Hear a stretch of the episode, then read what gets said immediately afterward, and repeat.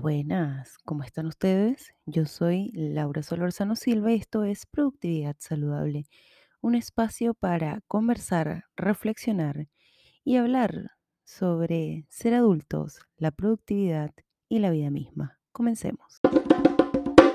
Hoy les hablo desde una tarde helada, otoñal de Santiago de Chile, una tarde que agradezco mucho porque la verdad es que el verano me tenía muy cansada. Como ustedes saben, pues la, la parte de mm, sur del, del continente eh, estamos ahora entrando, o sea, en el otoño, entrando al invierno.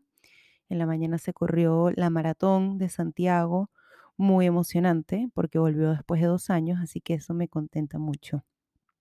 Hoy mm, vengo con un episodio que no tiene un tema en particular, vengo más bien con una reflexión, una cosa que le he estado dando vueltas a la cabeza últimamente y que tiene mucho que ver con cosas que he descubierto, bueno, con la meditación, con seguir estudiando para eh, comunicaciones internas o para este mismo podcast.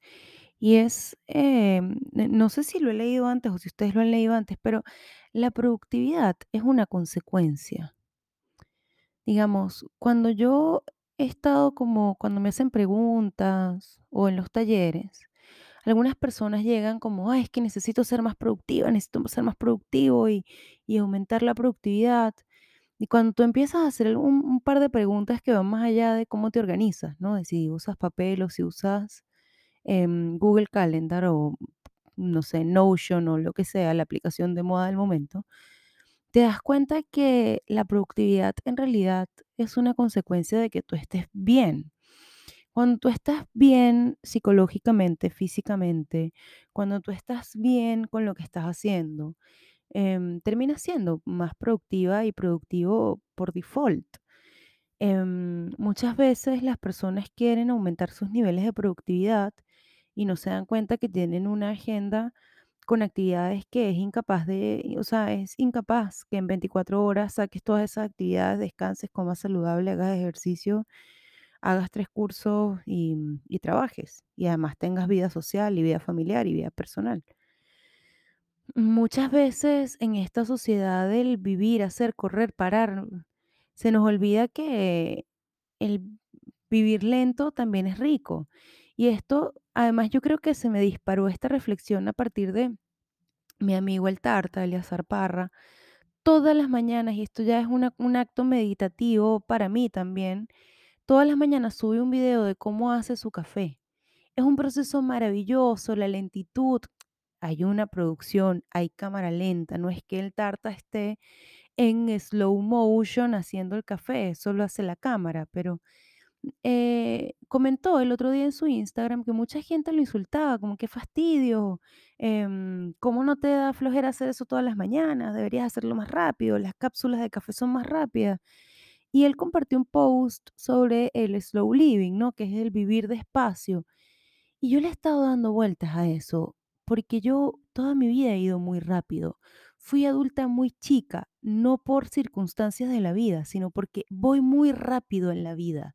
En mi primera sesión de terapia me acuerdo que le conté todo a mi terapeuta en 15 minutos y lo primero que me dijo fue, bueno, vamos a bajar la velocidad.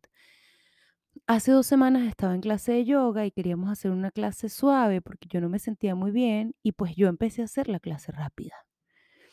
Y tenemos un miedo a vivir lento, a vivir pausados, a disfrutar cada cosa que hacemos porque como que nos contaron que había que ir apurado siempre, había que ir rápido y y yo a veces pienso, ¿cuánto tiempo tardas en almorzar?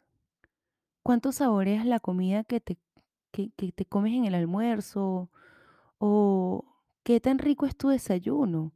¿O cuáles son tus rituales? Ya ustedes saben que yo hice un episodio sobre los rituales y los rituales no se hacen rápido, los rituales tienen su tiempo. O veo los stories de Jennifer que por suerte volvieron porque estuvieron tres semanas ausentes, los pequeños rituales y Jennifer todas las mañanas sale de su cama, Jennifer Gasperi, una gran amiga, sale de la cama, se sienta en el mat, se hace un café, saca un saumerio, escribe. Y, y estamos yo, mm, bueno, esto también tiene que ver con mis últimos días, que han sido muchas cosas. Entonces, Claro, vamos tan rápido que de repente llega el viernes y no te acuerdas de lo que hiciste el lunes y no disfrutaste cada instante que tuviste en la vida. Y vamos tan rápido para qué? Y vamos corriendo contra qué tiempo. Hay una teoría filosófica que habla de que el tiempo en verdad no es algo que pasa, eh, el tiempo es algo estático y quienes pasamos somos nosotros. Nosotros pasamos alrededor del tiempo, nosotros le pasamos al tiempo.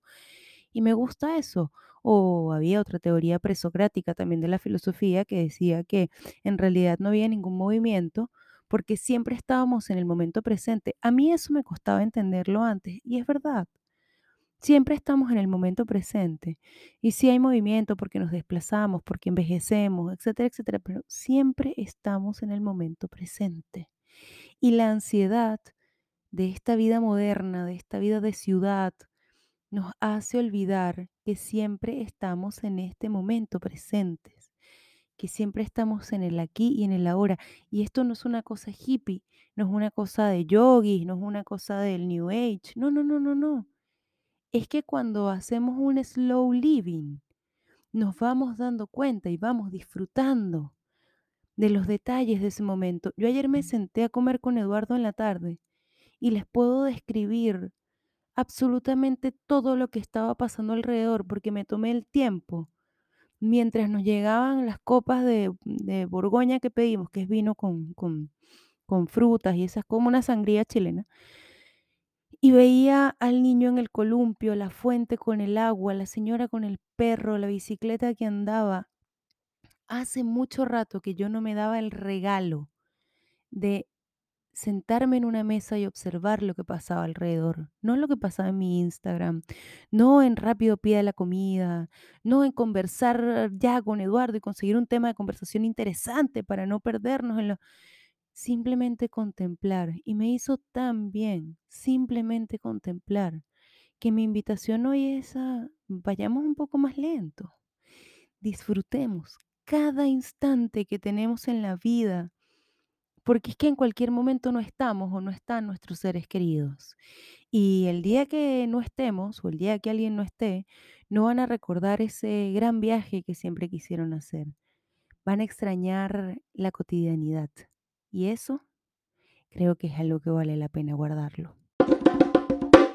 Y con esta reflexión del día de hoy, que hace mucho rato no hacía reflexión, les cuento que sigo preparando el, episodio de la moda, que debió haber salido la semana pasada, que no va a salir esta semana, sino que va a salir la de arriba. Y además les recomiendo un libro que se llama El poder de la hora, que evidentemente no me sé el nombre del escritor y lo estoy buscando en Google en este minuto. El poder de la hora de Eckhart Tolle. No sé si se pronuncia así el, el- el apellido, pero ustedes buscan El poder de la hora y, y lo, lo van a encontrar. Es un libro que habla sobre esto que yo acabo de reflexionar. No lo he leído, sé de qué trata, lo tengo, he leído algunas páginas, pero te dejo esta pregunta. ¿Cuándo fue la última vez que te sentaste en un parque sin mirar el reloj? Que te tomaste un café y lo saboreaste. ¿Cuándo fue la última vez que simplemente te paraste a mirar por la ventana? Tal vez tenemos que empezar a practicar un poquitito más ese slow living. Muchas gracias por llegar hasta acá. Yo soy Laura Solorzano Silva y esto fue Productividad Saludable. Pueden encontrarme en Instagram como productividad-saludable y en LinkedIn como Laura Solorzano Silva. Muchas gracias por llegar hasta acá.